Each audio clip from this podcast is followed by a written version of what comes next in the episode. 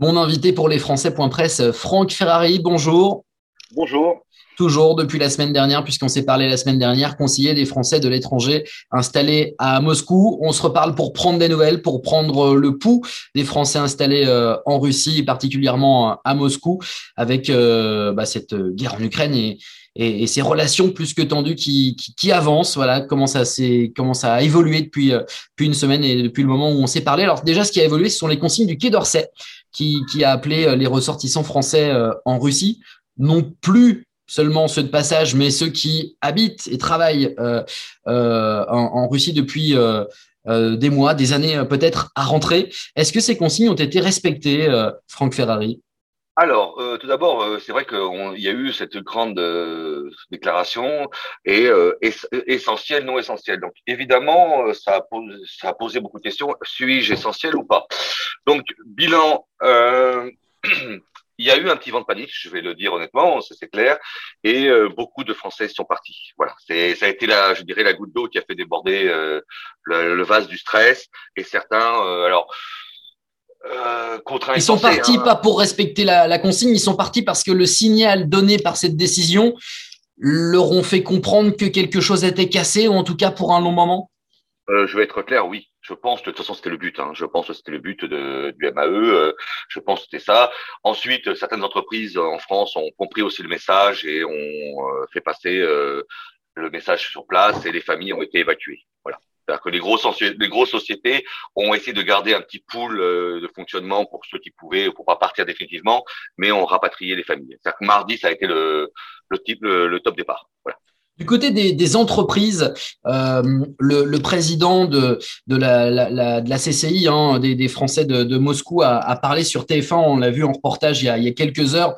Il expliquait qu'il y avait le risque de bah, de plus être sur le marché en, partant, mais en même temps, les grandes marques françaises ont fermé le, leur boutique. La décision, elle est quoi? Elle est sécuritaire pour les employés? Elle est économique parce que on parie sur le fait que bah, il y aura plus de clients, ou alors elle est euh, politique, c'est-à-dire bah, je vais sanctionner euh, la Russie, ou alors elle est, euh, elle est euh, comment, comment dirais-je, bête et méchante, faut partir, on s'en va.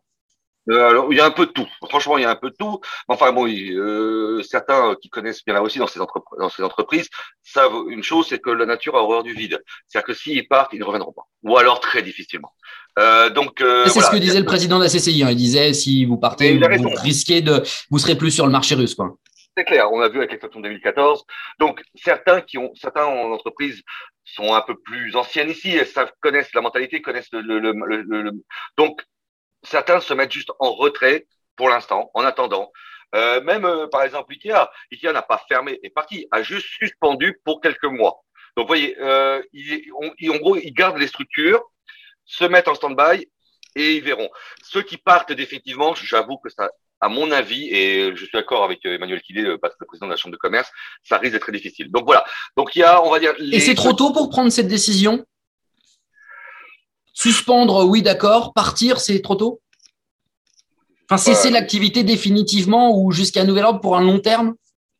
Je ne suis pas un spécialiste, je pense, mais à mon avis. C'est votre euh, ressenti, hein Ouais, pour moi, c'est trop tôt. Enfin, il fallait faire ça de façon plus. Euh, certaines marques ont qui ont plus de vécu en Russie, la suspension était peut-être plus logique au départ, et ensuite, vraiment, si ça allait mal, ou vraiment, si c'était ça, ça empirait, fermer définitivement. Mais il fallait faire ça dans le progressif, je mhm. pense. Au niveau population, l'évolution euh, avec la, la, population, comment ça se passe? Est-ce que les relations franco-russes euh, ou russo-françaises sont, elles étaient bonnes la semaine dernière? Est-ce qu'elles sont toujours bonnes? Elles sont toujours bonnes. Il y a encore euh, pour l'instant euh, zéro problème. Euh, ce qui est marrant, les retours justement d'agressivité qu'on a, c'est plus les franco-russes qui sont arrivés en France. la russophobie est telle, est telle qu'on commence à avoir des en France, on commence à avoir des, des retours assez négatifs. Mais bon, ça, voilà. Je pourrais, je pourrais vous répondre plein de choses, mais je vais perdre je vais devoir poser ma casquette euh, de, de, journaliste, mais effectivement, il y a des choses ici qui, euh, qui font hurler. Voilà, on va le dire comme ça. Ah non, mais euh, je veux donner un exemple. Une famille 100% française se promenait à Lyon. les enfants, bah, entre eux parlaient russe, ils se sont fait, mais limite cracher dessus. C'est juste hallucinant. Quoi. Mais bon, voilà, euh, si un jour je rentrais, si je dois rentrer étant Corse, je rentrerai en Corse, je sais que mon île, il n'y aura pas de problème. Oui, alors des restaurateurs euh, euh, qui proposent des plats russes ont été menacés en France, vous avez raison de le dire. Et puis, il est bon de rappeler que la poutine est un plat canadien, ou québécois et non pas russe. effectivement, certains euh, en France ont, terriblement ah non, mais la leur bêtise. Hein. voilà, c'est ça. Donc, on va pas, on va pas revenir là-dessus. On le sait. Donc, c'est pour ça que quand vous me parlez de la des relations franco-russes ici. Ah, à Moscou, à Moscou, oui, oui. À Moscou, elle est globalement très bonne. Maintenant, on n'est pas à l'abri aussi d'un idiot euh, russe, on va dire, c'est possible. Euh, quelqu'un, donc globalement, elle est très très bonne. Moi, il n'y a pas de changement euh, mes amis. Et au contraire, c'est même, ils me regardent en disant, Franck, tu pars, tu pars pas, ne pars pas quoi. Maintenant, nous aussi, on n'est pas à l'abri d'un débile. Voilà, c'est ça. Des, oui, bien sûr. Est-ce que la population russe a, conscience de, de, ces tensions dans le monde occidental? Euh, Je ne pense pas qu'en Russie, les tensions vers le monde occidental soient au point des tensions du monde occidental vers la Russie. Est-ce qu'on le sait ça Alors, alors, il ne voit pas cette, euh, je ne veux pas dire le mot hystérie, mais enfin, il ne voit pas tout ça. Maintenant, il, il commence à voir euh, tous les magasins en train de fermer. Donc, même le, le dernier. il ne voit qu'un repli, mais ils n'en connaissent pas la raison. Moi, je pense que maintenant, avec les VPN, les informations sur le net, je, enfin, en tout cas dans les grandes villes, l'information ils l'ont, hein, il n'y a pas de problème. Hein. Il faut il faut arrêter de penser que le, enfin, on a, on a fait, on est rentré dans un monde de globalisation, de mondialisation. L'information, elle passe. alors, je parle dans les grandes villes, hein, dans les dans les classes moyennes je suis pas sûr qu'au fin fond de la Russie, en Oural ou en Sibérie, on ait toute cette vision, mais euh, le reste euh, est au, je, alors peut-être pas autant que nous, mais ils sont au courant, évidemment. Parce que pour le coup, nous, l'image qu'on nous donne de la Russie euh, ici, c'est Facebook et Twitter ont été coupés, les grands canaux d'information occidentaux ont été coupés, donc les Russes ont une fausse information à, disposition. Vous nous dites c'est pas vrai c'est pas vrai parce qu'en plus déjà je comprends pas. Euh, on parle de Facebook coupé, enfin mon Facebook il marche sans VPN. Alors il marche pas en optimum, c'est-à-dire que je n'ai pas les photos, mais enfin le Messenger marche. Euh, Twitter comme j'y étais pas euh, souvent, euh, c'était pas un média dont je ne sais pas. Donc pour l'instant, Telegram marche, WhatsApp marche. Enfin donc voilà donc. donc vous aviez raison de parler d'hystérisation il y a deux minutes.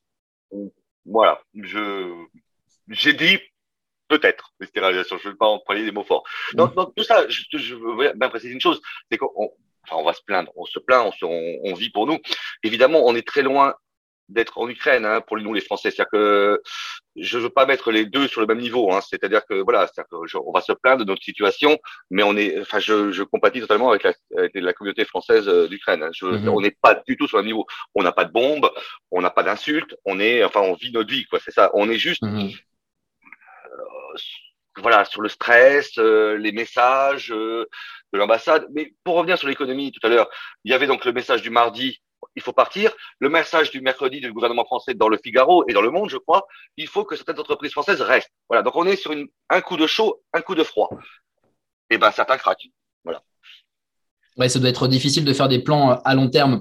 Euh, Franck Ferreri, comment euh, se comporte la communauté sur place?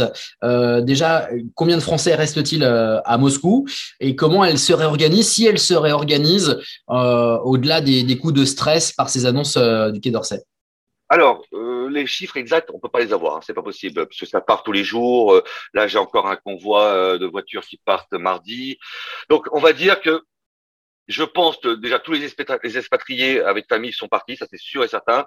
Euh, les, familles binationaux, euh, couple franco-russe, euh, allez au moins la moitié. Donc on va dire que on a dû perdre au moins la moitié de la communauté, je pense. Ou on la perdra dans, les semaines qui viennent. Mmh euh, au niveau du réseau scolaire, parce que ça, c'est aussi quelque chose de marquant, c'est-à-dire que si le lycée français ferme, euh, ben, il y en a beaucoup qui vont rentrer. Est-ce que le lycée français euh, doit fermer, va, va fermer, va continuer de fonctionner? Eh ben alors là, c'est tout chaud, puisque après quelques, on va dire, hésitations, nous, nous mettons, alors nous, nous devions rentrer en présentiel le 15, le 15 mars nous passons en distanciel avec jusqu'au début avril, avec décision vers le 25 mars. Donc là, nous passons en distanciel. Mais Ce que vous êtes en train de nous dire, c'est que le lycée français devait fermer? Oui. Oui, oui, c'est une possibilité. Il y a, c'est une, c'est une crainte. Je, personnellement... Mais il y avait eu cette volonté euh, du Quai d'Orsay de fermer le lycée français? Alors, je ne vais pas parler à leur place, mais je pense que c'était une option sur la table. Déjà, de toute façon, là, ils viennent de donner l'ordre, enfin pas l'ordre, mais de dire à leurs résidents les résidents, les profs résidents, c'est-à-dire euh, comment s'appelle les, les profs. Les profs sous contrat, ouais. Voilà, sous contrat. Euh, deux, alors c'est pas un ordre, mais c'est une euh, voilà, c'est une recommandation. Euh, Ils peuvent prendre un ticket pour rentrer. Voilà, mais en leur disant qu'on va peut-être ouvrir en avril. Vous voyez ce que je veux dire? C'est-à-dire que donc il est évident que là actuellement. Mhm. On a plus de 60%, 70% de profs résidents. Donc, s'ils rentrent, ils reviendront pas en avril. Donc, voilà, c'est, c'est une sorte de, on tient sans tenir. On sait pas encore. Euh, la volonté, elle est, elle n'est pas affirmée. C'est de la prudence sans être prudence. C'est, enfin, c'est, malheureusement euh, l'administration française. Est-ce que vous vivez au, jour le jour, en fait, au rythme ah des annonces de la diplomatie? Ah, tout à fait au jour le jour, à la minute, au mail, au, au, levier qu'on qu'on active. La moindre petite phrase a une importance sur euh, votre morale, votre, euh, votre stress euh, et est-ce que je fais ma valise demain ou pas quoi? Voilà, donc bon, vous avez bien résumé, même si je, suis assez, assez réceptif au stress, il n'y a pas de problème. Euh, je partirai pas tout de suite comme ça, mais bon, c'est vrai que là, les, les, les, les, bon, il faut savoir. Actuellement, on a à peu près 500 ou 600 enfants qui sont prêts, 90%, 80% des profs. Euh, les enfants qui sont là, euh, c'est du, il y a du, de, du, de la société russe, quelques binationaux encore, euh, les autres, les autres nationalités, c'est-à-dire des autres ambassades, euh, tous les pays francophones. Euh, c'est simple, je vais dire le mot, ce serait une trahison. Ce serait une trahison si on fermait. Tout mmh. simplement parce que euh, ces enfants ne peuvent, ne peuvent pas partir. Ils ne peuvent pas partir. Est-ce qu'on forme là le lien, le lycée français, enfin, il y avait des traces du lycée, lycée français depuis euh, le 19e siècle. Euh, on forme euh, des gens dans notre système, avec notre, notre pédagogie, avec notre, notre façon de, penser. Ces gens-là ont fait le choix de la France dans leur éducation. On ne peut pas les abandonner. On peut pas les abandonner. C'est pas possible. En plus, enfin, quand j'écoute les, les, les, discours de, notre président candidat qui parle de, de garder un lien avec la, euh, avec la Russie, c'est c'est plus euh, un lien, c'est le lien. Ces gens-là forment l'élite de leur pays plus tard avec une, enfin, un, un, mode de pensée à la française. Donc tout ce que normalement on souhaiterait, là, les abandonner. Parce que imaginons un gamin de 14-15 ans. Ok, il est, je suis russe, je parle français, je suis dans le système russe, dans le système français. Euh, le lycée ferme. Mais il ne peut pas aller dans le système russe. Il est complètement, il faut qu'il ait les épaules super super forte. Il faut qu'il ait un moral d'acier, ce gamin. Il va être fracassé par le système. C'est pas possible. On est aux antipodes, les deux systèmes. Donc voilà. Donc, je me bats, je me battrai, et pour que ça, que le lien soit maintenu. Sous quelle forme, je n'en sais rien. Maintenant, euh, il faut aussi que le MAE, euh, l'AEFE, qu'on le comprenne. Et mmh. euh, je pense qu'ils doivent le savoir, mais il faut aussi qu'ils soutiennent. Voilà. Et là, pour l'instant, on en est, on est, on est encore dans le à peu près. Là, à un moment donné, il faut. Alors, je vais être euh, vulgaire, il faut mettre les couilles sur la table et dire on fait ça. donc, on ferme pas et on continue d'accueillir euh, les enfants d'expatriés et, euh, et, les enfants russes binationaux. À Damas, on n'a pas fermé. À Damas, on n'a pas fermé. Il n'y avait plus d'ambassade que le, que le lycée français avait. Alors, sous une autre structure, attention, à continuer et continuer encore maintenant. Vous voyez, voyez le truc, tu sais. Sous, sous les bombes de Damas, ils n'avaient pas fermé. C'est un appel que vous lancez. Il faut surtout pas ah. fermer le lycée français. C'est plus qu'un appel. C'est, euh, enfin voilà. Et euh, évidemment, euh, je suis prof, donc évidemment, on va dire que je parle pour ma paroisse. Enfin, il n'y a pas que ça. C'est pas, c'est ridicule. Moi, il n'y a pas de problème. Je rentre en France, tout est, tout est tranquille. Non, non, c'est vraiment ce soft, ce soft power français. C'est cette, enfin, c'est, et puis on, on, on, ne touche pas les enfants. Mais vous êtes prof, mais, mais pas en contrat avec l'État. Hein. Vous ne faites pas partie des profs dont on parlait il y a 10 minutes. Vous êtes contractuel local. Tout à fait, mais bon, globalement, euh, ça, je rentrerai, j'ai pas trop de problèmes pour rentrer, mmh. la famille, vous voyez, je suis pas, euh, je serai pas abandonné, on va dire. Mais non, non, je, mais, mais vraiment, c'est vraiment ce soft power français, ce savoir-faire français, et, surtout le futur, quoi. C'est-à-dire que c'est juste hallucinant de même l'envisager, quoi. Ok. Euh, du côté du consulat, comment ça se passe? Il y a une cellule de crise, il est sollicité. Comment c'est organisé? Alors, ils se sont mis en, en, formation de crise, ils ont un numéro, une autre, une hotline. Euh, je loue les services du consul général, qui est vraiment exceptionnel. Vraiment, je crois que dans toute ma vie, euh, enfin à l'étranger, euh, vraiment voilà, c'est, je compte, euh, on compte sur lui et il est totalement réactif pour la communauté, pour moi, enfin pour les élus en tout cas. Et euh, ils se sont mis donc en mode crise avec une hotline. ils font le maximum évidemment, hein, ils ne peuvent pas faire de miracle, mais ils se sont totalement imprégnés de la situation et essaient de répondre au plus rapide. Parce que vous imaginez bien que quand il y a eu l'appel pour rentrer, beaucoup de familles n'étaient pas, je dirais, par exemple, euh, je vis avec ma compagne, on a un enfant français, ma compagne n'est pas française. Euh, ah zut, on n'avait pas de palce, on n'était pas mariés. Et eh ben là, il faut, voilà, pour pouvoir partir, il faut tout régulariser. Et donc pour cela, il faut que les effectifs suivent. Voilà, et surtout dans le euh, travailler dans l'urgence. Et là, ça, et là, c'est le cas. Ça, ça bosse, ça suit. Ah, ça, ça suit. Euh, on va dire que ça suit. Évidemment. Tant bien que mal. Mais voilà, ça, mal, voilà. On peut toujours mieux, il n'y a pas de problème. Mais franchement, je loue les services de l'État, enfin, en tout cas, du consulat. Le reste, je garde mes réserves. D'accord.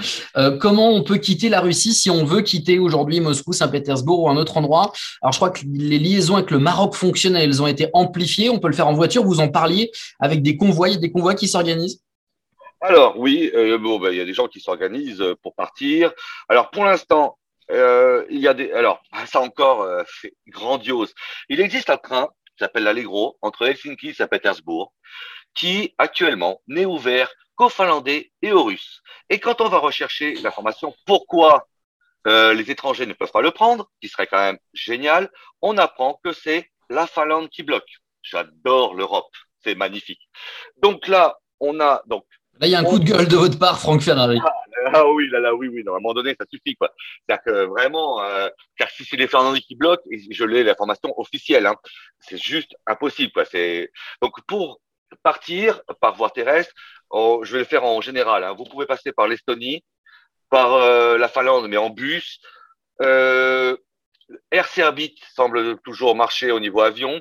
Euh, par Yerevan, ça marche aussi. Après, il y a les destinations, le Qatar, euh, les, euh, Dubaï, alors bon, les prix ont un peu augmenté, enfin un peu beaucoup.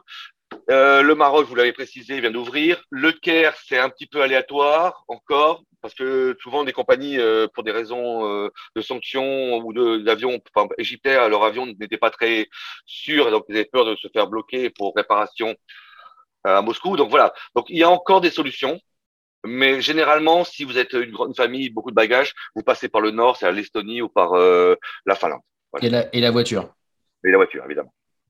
Dernière question, la vie au quotidien, est-ce qu'il y a des pénuries Est-ce que la suspension des activités Visa, Mastercard, mais également American Express, euh, pas pourri, mais impacte la vie des, Français de Moscou? On sait que ça n'impacte pas les Russes parce que Visa et Mastercard et American Express, c'est pas leur moyen de paiement, euh, ou alors en très petite minorité.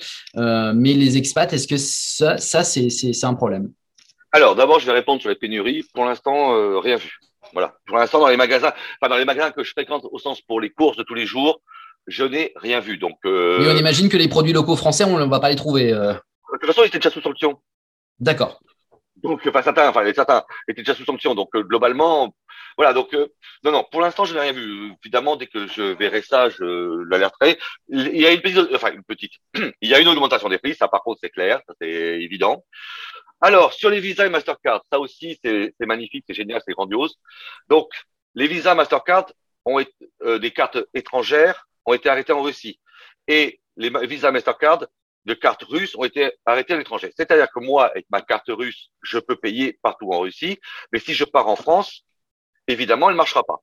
Évidemment, on est en mardi, on nous demande, on demande aux Français de partir, et là arrive cette, cette mesure.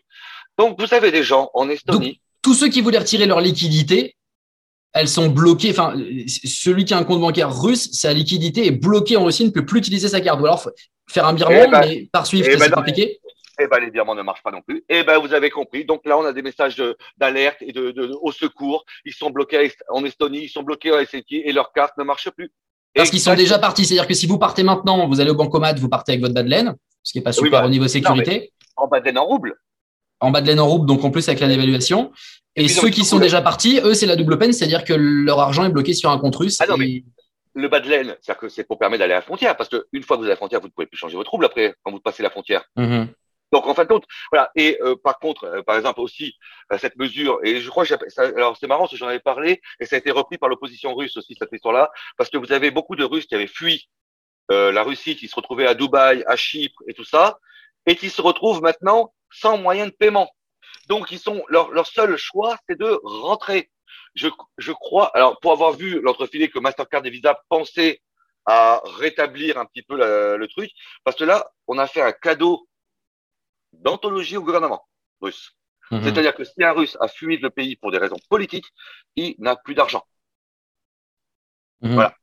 C'est, enfin voilà, c'est donc, c'est des mesures assez euh, surprenantes. Donc bon, voilà. Bien. je suis un peu surpris, mais bon. Par contre, euh, maintenant, euh, ceux qui sont là peuvent passer sur la carte MIR et la carte Union Pay. Voilà, donc je ne sais pas encore vraiment la valeur de cette carte Union Pay. Je suis le truc chinois. Je ne sais même pas si ça marche trop en France. Il faut que je m'y que je m'y attelle que pour avoir les renseignements. Merci en tout cas, Franck Ferrari, de nous avoir donné le, pouls de, de Moscou en, ce mardi. On se reparle très très vite, évidemment. Et puis, euh, soyez, euh, bah, soyez forts au, lycée français, même ça reprend en distanciel hein, jusqu'à la fin du mois. Euh, voilà, normalement. Le message, le message d'aujourd'hui. Mardi prochain et jusqu'à la fin du mois. Merci, à très bientôt. Je vous en prie.